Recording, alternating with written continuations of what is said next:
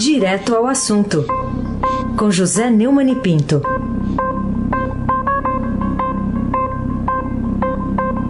Neumani, bom dia. Bom dia, Raíssen Abac, o craque. Bom dia, Carolina Ercolim, tintim por tintim. Bom dia.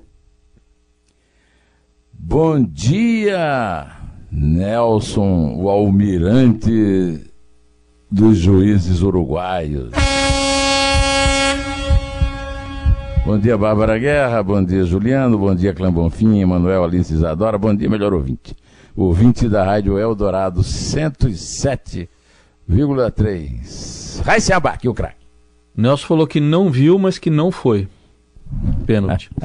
Mas é claro que não foi. Ninguém é. disse que eu fui. E... Não, e o impedimento? Já é a segunda vez que eles inventam lá um impedimento, duas horas depois, é. uma linha que mudou de, de direção. É. Viu 200 vezes o cara saindo do, do campo dele. Pelo amor de Deus. Né? Não, tá bom. Comebol é um desastre. Feito o desabafo, vamos para os temas do dia. Começando com essa manchete hoje do Estadão, Cid Gomes investe contra PMs amotinados e é baleado. O, o Neumann, mais preocupa nessa notícia, nessa manchete aqui no, no Estadão de hoje, o, foi o arrobo do senador ou a reação dos PMs amotinados? É, o arrobo do senador, do senador típico dos Ferreira Gomes, né? O irmão Ciro também tem muitos arrobos desse gênero, faz parte do estilo dele. Muita gente, eu mesmo aqui elogiei muita coragem dele quando ele enfrentou um grupo de lulistas, né? É, numa convenção dizendo que o Lula estava preso babaca. Foi uma, um, uma coisa que viralizou agora. Ele, ele se dirigiu aos policiais é, de forma agressiva e os policiais atiraram. Tudo isso é muito grave, né? Amotinamento de PM e, sobretudo, é, a, a, a, decisão do, do senador de 56 anos arriscando a vida dele e a vida dos, dos amotinados com numa moto niveladora, sei lá, uma máquina né, de obra, né? Tudo isso é, é, grave demais e acho que o ministro da Justiça, Sérgio Moro, demorou para mandar tropas. O Ceará está num um caos total. Carolina Ercolim, tintim por tintim. A declaração de General Heleno abre uma crise entre o governo e o Congresso, que a gente é, observou dos desdobramentos de ontem, daquela fala durante uma transmissão ao vivo é, do, do, de uma cerimônia do, do, presidente Bolsonaro. Queria saber o que, que, você acha, né? Acha que o chefe do Gabinete de Segurança Institucional é, foi feliz? Enfim, que, que, que, avaliação você faz da frase que foi dita, né? Num, numa questão privada ali, não era para ser transmitida, acabou sendo. Mas o que, que você achou da fala dele e das reações lá no Congresso? É, o general Augusto Heleno nunca disse nada que eu não tenha dito, então não posso reclamar dele. O fato dele ser chefe do Gabinete de Segurança Institucional, teoricamente, deveria uh, conter um pouco a língua dele, que não é meu caso, porque eu sou comentarista. Agora, que o Congresso chantageia o governo o tempo todo, chantageia. E ontem mesmo eu fiz um comentário aqui sobre esse absurdo desse tal orçamento impositivo à brasileira, é exatamente o tema dele. Agora, essa turbulência expôs o descontentamento de deputados e senadores com o Paulo Guedes, o titular da Economia, que também tem andado, é, digamos, soltando a língua demais. Né? Mas é, é que o, o, o Heleno não mentiu, não mentiu. Raíssa Abac, o craque. Ele falou com, com uma palavra com F lá, né? O, é. Com F. o, o Neumann, Uh, outro destaque aqui hoje no Estadão: PF investiga Lula por dizer que Bolsonaro é miliciano. É uma investigação da Polícia Federal. Essa declaração para você é, justifica essa investigação? O que, que você acha? Eu também vivo aqui reclamando da forma como o Lula se dirige às autoridades sem é, ter nenhuma evidência, nenhum dado concreto, nenhum fato para sustentar as coisas que ele fala. A, a morte do miliciano, é, do é, ex-capitão do BOP atual acusado pela polícia do Rio de ser miliciano e de estar inclusive envolvido na morte de, de, de da vereadora do Rio, Marielle Franco, e do Anderson Gomes, o seu motorista, é, isso levou a a, a, a, revelar algumas conexões que eu mesmo critiquei aqui. O, o Bolsonaro disse que quando ele mandou, ele foi essa expressão que ele usou, né? O Flávio, filho dele, que era deputado da LEG, hoje é senador, condecorar o Adriano, ele, o Adriano era um herói. Não, o Adriano estava preso, acusado de uma morte. Não era um herói da Polícia Militar. Isso, contudo, não, não, não é um, um fato que possa levar o Lula a, a, chamar o Jair Bolsonaro, que é o presidente da República, de miliciano. É, acho que a, a, investigação da polícia não vai dar em nada. Agora, que é uma coisa absolutamente deletéria. Um ladrão, lavador de dinheiro, condenado por nove juízes, desembargadores e ministros. Ah, perdeu a presunção de inocência, porque foi condenado em segunda instância é, sair por aí disparando uma, uma metralhadora giratória, é, é, porque foi solto pelos sons amiguinhos do Supremo, isso é lamentável. Né? Se é, eu não sei se isso aí é caso da Lei de Segurança Nacional. É caso de talvez de, um, de uma ação de justiça normal em que ele seja chamado para provar. É, o Lula não tem foro privilegiado, ao contrário, mas parece que tem, né? Age como se tivesse. Agora, ele como eu, como qualquer cidadão, está é, tem, tem a possibilidade de se defender quando afirma uma coisa dessa, através de uma figura jurídica chamada exceção da verdade, que você conhece bem, o seu Reis, que você é jornalista hum. e, além do mais, ainda trabalhou na justiça. Recorre à exceção da verdade e prova que o, o Bolsonaro é miliciano com fatos, e não com pregação política, argumentos fictícios, etc. Né?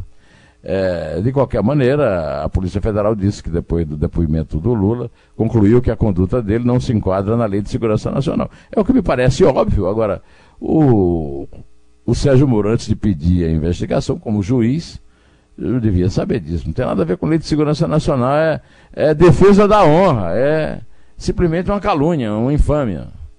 É, Carolina Ercolim, tintim por tintim. Queria saber se você é, concorda com a seguinte afirmação.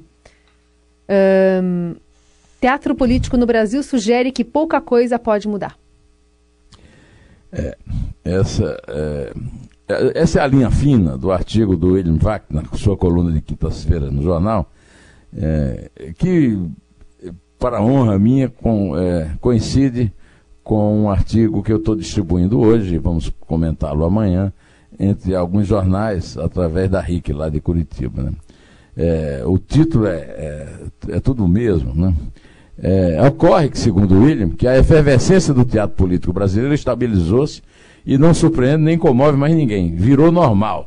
Um exemplo, por vários motivos, sendo o principal deles obter vantagens eleitoreiras das mais imediatas, o presidente abriu conflito com os governadores, quando depende em boa medida deles para a grande articulação política de um projeto de enorme peso que é o da reforma tributária. Para que mais briga? É, boceja-se. E a cafajestice? O título do meu artigo é exatamente o Brasil é a República dos Cafajestes. Injustificável sob qualquer ponto de vista, proferida contra um profissional de imprensa, frente a qual, obviamente, ele tem o direito de manifestar todas as queixas, críticas e reclamações que quiser, é afirma que o estilo é o homem e não vai mudar. Não está no seu horizonte ser chefe da nação. É uma das sólidas constantes do nosso teatro político, a outra é a força do lavajatismo, e esse tipo de atuação será considerada a causa de seu êxito ou fracasso, dependendo fundamentalmente de como a economia se comportar. Né? Então, para terminar, o William é, escreve o seguinte parágrafo: Diante de um país que teria tanto para oferecer, para crescer e para resolver, os estrangeiros estão dizendo que estamos nos esforçando para sermos um pouco mais do mesmo. É lamentável, o William tem toda a razão aconselho a leitura do, do artigo dele hoje. E, e vou pôr, pôr a, a, coluna aí para venda nos jornais e depois amanhã eu comentarei o que é que, o que, é que eu escrevi. Razabac, o craque. Neumann, queria que você comentasse ah, esse lucro recorde da Petrobras, conforme diz aqui Manchete Estadão, de 40 bilhões e 100 milhões de reais. O que, que motiva isso? Essa notícia é, que eu acabei de ler, né, tá na primeira página do, do Estadão, e está na imprensa em geral, né, ela me lembra um. Eu estava escrevendo um livro chamado Lula, O que sei de Lula, é, no escritório de um amigo que fica de frente à, à Bolsa de Valores, é, na rua Boa Vista, e vi lá a festa que foi feita em torno do, do pré-sal, a, grande euforia em torno da Petrobras, e o resultado foi o roubo, o roubo sistemático de bilhões, né? É, e quase a quebra da Petrobras. Né? É, esse roubo foi detido apenas no impeachment da Dilma, né? E não está lá no filme da Petra Costa isso, né? Ah, agora, a Petrobras, depois, desde que a Dilma foi é, deposta, né? A Petrobras começou a ser administrada de forma mais é, correta e começou a vender ativos e também ah, parou a sangria do roubo, pelo menos não foram denunciados mais, né? É, isso aí provocou, é, provocou isso, é, um lucro de 40 bilhões e 100 milhões de reais e o, o, a salvação, né? A Petrobras não quebrou. A Petrobras voltou a ser a nossa joia da coroa. Né? O, a respeito dessa notícia, inclusive, o presidente da empresa, Roberto Castelo Branco, disse que não se trata de discutir se a Petrobras será maior ou menor no futuro. Nossa meta é que no futuro seja muito melhor. Eu, pessoalmente, acho que a Petrobras será muito menor quando deixar de ser um peso nas nossas costas, quando for privatizada. Mas não tem um político no Brasil que tenha coragem de privatizar a Petrobras e o Banco do Brasil que são coisas absolutamente necessárias. Não, não há nenhuma explicação lógica e racional para a Petrobras e o Banco do Brasil serem estatais, dependerem do Tesouro Nacional, ou seja, é, da, é, do, suor, do sangue, suor e lágrimas do, do, do, não é bem contribuinte, do pagador de imposto, né? Olha, o conjunto de ativos vendidos no ano passado pela Petrobras rendeu 16 bilhões e 300 milhões à companhia. O, o valor que foi convertido ao real, bilhões de dólares, equivale a 71 bilhões de reais. A empresa também se endividou. O compromisso com credores subiu para set, é, 78 para 343 bilhões de reais, 78 bilhões de dólares. Né? e aí tornou mais distante a meta financeira de chegar ao fim do ano com um patamar de endividamento equivalente a uma vez e meia da sua geração de caixa. Carolina Ercolim, tintim por tintim. Vai lá, Carolina. Vou e quero saber do, dessa suspensão das greves dos petroleiros, da estatal. O que, que você acha que levou a esse recuo? Que avaliação você faz desse, dessa parada, dessa pausa? É, você viu que essa notícia da Petrobras com lucro recorde de 40 bilhões saiu na dobra de baixo da primeira página. Embaixo dela tem justamente um, um boxezinho, né? É um, um, desculpe usar um termo aí da gíria jornalística, mas é um box que se chama aí, essa figura desse texto, falando sobre essa suspensão. Né? E a notícia é que a Federação Única dos Petroleiros e seus 13 sindicatos filiados decidiram suspender temporariamente a greve iniciada no dia 1 de fevereiro, ou seja, é, 20 dias, né? quer dizer, foi suspensa no 19 dia. Assim, é, poderão participar da mediação com a Petrobras, que foi proposta pelo ministro do, do Tribunal Superior do Trabalho, Ives Gandra da Silva Martins Filho, na manhã da próxima é, sexta-feira, ou seja, amanhã, dia 21. A indicação dos sindicalistas vai, vai, vai ser apresentada hoje aos funcionários da estatal em assembleia, comandada por cada um dos sindicatos em suas em sua atuação. Né? O, o, é bom lembrar que na noite de terça, o Gandra liberou um despacho propondo o encontro da direção da, da Petrobras com a FUP para retomar as negociações, mas depois de ter dito que a greve era abusiva, que é um meio contraditório. Né? O próprio uh, ministro que decretou abusividade e a ilegalidade da greve, é, a maior greve desde 1995, propondo a, essa mediação.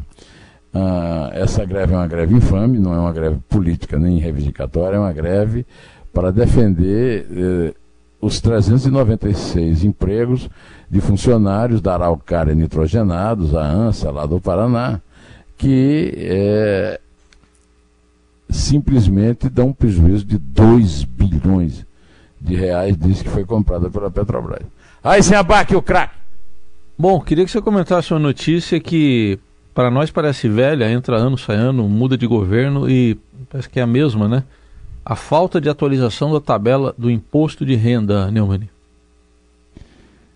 A grande novidade, né, que foi é, divulgado, divulgada pela Receita Federal, é que a tabela do imposto de renda não sofreu correção pelo índice da inflação no ano passado. É, na prática, é um aumento importante. Então, toda a vida que você ouvir Paulo Guedes, Bolsonaro, qualquer governante, de qualquer época, é, falar que não vai aumentar os impostos, aumentou. Aumentou o imposto de renda de forma violenta. A conta é terrível. Né? Ao manter a, a, a faixa de isenção em R$ 1.903,98 por mês, a mesma do ano passado, o presidente Jair Bolsonaro é, jogou no lixo que ele prometeu na campanha, é, que foi de subir a faixa de isenção para cinco salários mínimos, o que, varia, o que equivalia a R$ 4.770 na época. Agora, com os problemas de caixa que tem, se esconde atrás da realidade do posto é, Ipiranga, né? E, e, considerando a inflação do ano passado de 4,31%, a defasagem da imposto de renda atinge 103,87%, segundo o estudo elaborado pelo Sindicato dos Fiscais da Receita Federal, Sindifisco. Né? Segundo essa conta, ela deveria atingir todas as pessoas que ganham até R$ 3.881,85. Com isso, quase 10 milhões de pagadores de impostos que pagam imposto de renda se tornariam isentos. A conta do Sindifisco, da defasagem, considera a inflação acumulada e não repassada integralmente para a tabela do imposto de renda desde. Está sentada aí, Carolina? Uhum. 1996, Carolina Ercolim, tintim por tintim. O que teria levado o substituto definitivo de Sérgio Moro, lá na 13ª Vara Criminal Federal de Curitiba, o juiz, juiz Luiz Antônio Bonar, a sentenciar o ex-tesoureiro do PT, o João Vacari Neto, Renato Duque e operador a nova pena por propinas em navio sonda? Não foi o Sérgio Moro. Não foi a Gabriela Hart. É o terceiro, o terceiro juiz da primeira instância que condena um ex, o ex-tesoureiro do PT, João Vacari Neto, e também o ex-diretor da Petrobras, Renato Duque, que era tido e havido como uma pessoa apartidária, um técnico, mas que foi indicado pelo PT porque ele é petista. Né? Pois bem, o Bonatti condenou o Vacari a sete anos e seis meses de prisão por supostas propinas em contratos de navios sondas da Petrobras no âmbito da Operação Lava Jato. O ex-diretor Renato Duque a seis anos e meio. E o operador Guilherme Esteves de Jesus a 19 anos e quatro meses. Foram sentenciados por corrupção passiva, lavagem de dinheiro e organização criminosa. Segundo o juiz, essa aí envolveu o valor bastante expressivo de 103 milhões 471 mil 696 reais e 83 centavos, correspondente a 0,9% sobre o valor de cada contrato celebrado pelo estaleiro Jurong com a Petrobras, havendo divisão de valores entre os agentes da Petrobras, da Sete Brasil e do Partido dos Trabalhadores.